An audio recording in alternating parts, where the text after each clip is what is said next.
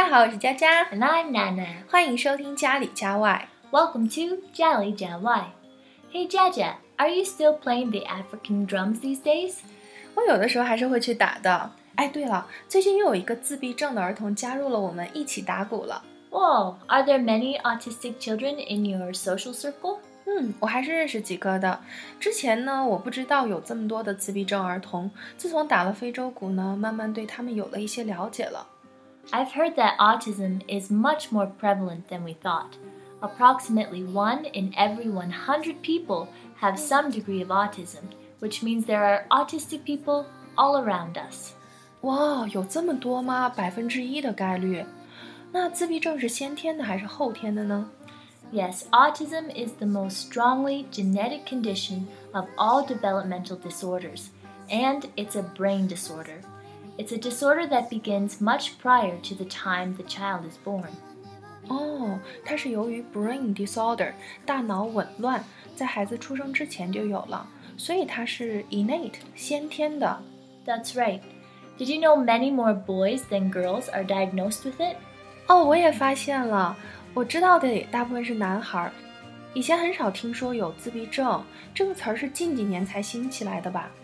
Yes, it's quite a puzzling condition.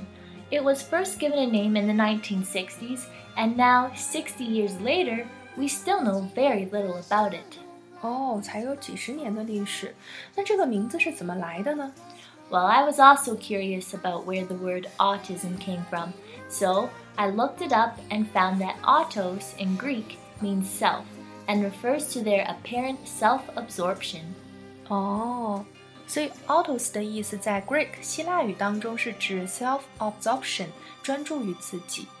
所以自闭症的孩子都不太喜欢 social interaction 社交活动，他会活在自己的世界里。 They also don't know how to communicate with others in the typical way. It's not just quantitative, but also qualitative. 哦，是的，交流上不仅没有 quantitative 数量，也没有 qualitative 质量。 For example, if you ask a child with autism a question, he tends to repeat the question but not answer it. 嗯，确实，我每次试图跟他们交流的时候都被屏蔽了。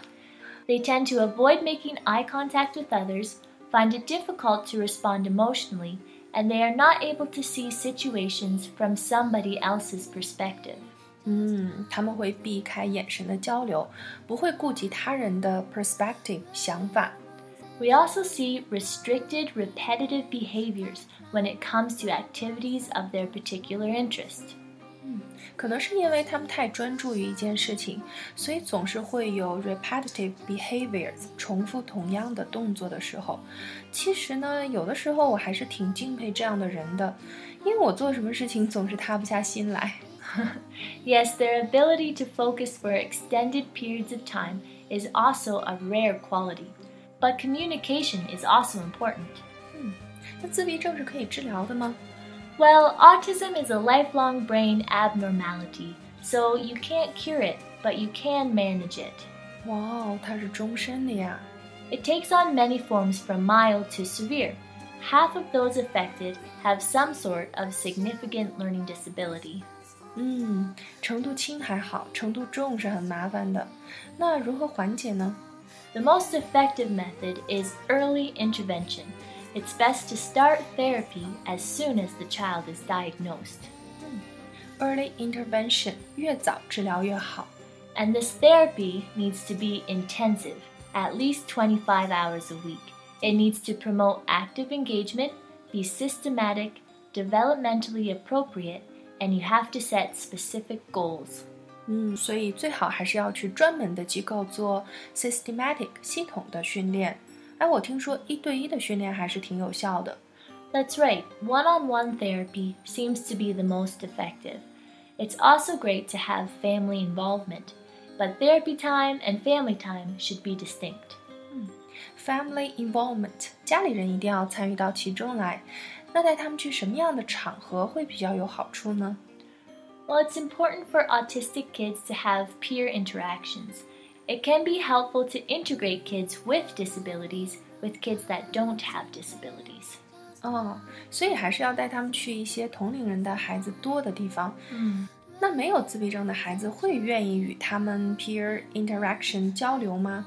其他的孩子会不会受到什么影响呢？ I don't think it will have a bad influence on the other kids. Autistic people learn social interactions, so it's a chance to practice the skills they are learning in therapy. But it's also beneficial for their typically developing peers because they have a chance to teach and help others. 哇，这个办法不错呀，还可以达到一个双赢的效果。 Yes, it's a win win situation. 哎，我之前听到一个讲座，演讲者就是一个自闭症的患者，但是呢，从她的外表完全看不出来， 她是一个很乐观的女孩。然后她在演讲一开始就会说：“我认为自闭症是一个 ability 能力，而不是一个 disability 缺陷。 Oh, very interesting. What do you think she means by that? ”她说她的脑子里边有两个世界，一个是跟我们一模一样的世界，一个是专属于她自己的世界。那个专属于她自己的世界呢，比真实的世界更加真实。 Whoa, what does her world look like? 这个估计只有他自己才能体会得到了。但是呢，他说他上课的时候，如果发现内容很无聊，他不想再听下去了，他就会跑到自己的世界里边去 take refuge，避一避。Wow, fascinating. So her autism gives her more abilities, not a disability. 对呀，他说没有人愿意听到的 compliments 赞美是你很正常啊，但是呢，大家都想听到你太棒了。可为什么优秀的人一定要有一个固定的模式呢？Yeah, that's true. It's a shame that often people pour their brilliant individual light into a mold. 嗯有的时候人们很害怕 variety 多样化，总是认为不一样就是不正常。我之前看过一本书，叫做《天才在左，疯子在右》。我们有的时候认为一些人是疯子，只是因为我们并不能接受我们没有接触过的领域。其实他们知道的远远多于我们，所以他们可能是天才。 Yes, people tend to be so afraid of variety that they try and force everyone to be normal, even people who don't want to or can't be normal. 哎，不过我真的听说很多的自闭症儿童有 splinter skills 特异功能，哎。 Hmm, yes, as many as a third of autistic people have extraordinary abilities, like exceptional spelling, perfect musical pitch, and being able to recite many things from memory. 我的那个小姑友画画方面就很有天赋，打鼓也学得很快哦。 Wow, that's great. I've also heard of a boy named Kenny who has one very unusual talent. He's a calendric calculator, which means you can give him a date in the past or future and he'll tell you which day of the week it falls on. 哇，有这么神奇吗？ yeah. 他就是一个活的 calendar 日历呀、 His skills go far beyond just memory and practice. I've seen an experiment, which was to find out what the differences are between people with autism and the general public. 嗯，那这个实验是关于什么的呢？ The experiment is called Where's Wally? There is a select group of kids. Some have autism and others do not. The kids are first shown a simple picture of what Wally looks like. 哦，就是先找一些小孩儿，让他们看一下 Wally 到底长成什么样子。 And then the kids are shown another big picture. The challenge is to find the tiny picture of Wally in amongst the chaotic scene. Do you know who found him first? 哦，就是在一个有很多人和物的无序的大图当中，找到刚才的那个叫 Wally 的小男孩儿，这也太难了吧！但是你既然这样问了，难道是自闭症的孩子先找到的吗？You are right. Autistic children found him quicker than the others. 哦，为什么呀？Well, because autistic people can see details that escape the rest of us. 哦，所以他们看细节事物的能力比我们要强。It means they often miss things that are going on in the big picture because they are focusing instead on the details that are the same in whichever context they're in. 哦，不过他们确实有比我们强的地方，所以我更倾向于认为，自闭症并不是一种病，只是人与人的不同而已。 Mm, yes, people's brains are also different. Not having a particular kind of social navigation system is what sets autistic people apart from the rest of us. 是啊，现在还没有任何一项技术可以把自闭症跟其他的人分开呢。And by understanding their world, we can learn even more about our world. 嗯，没错。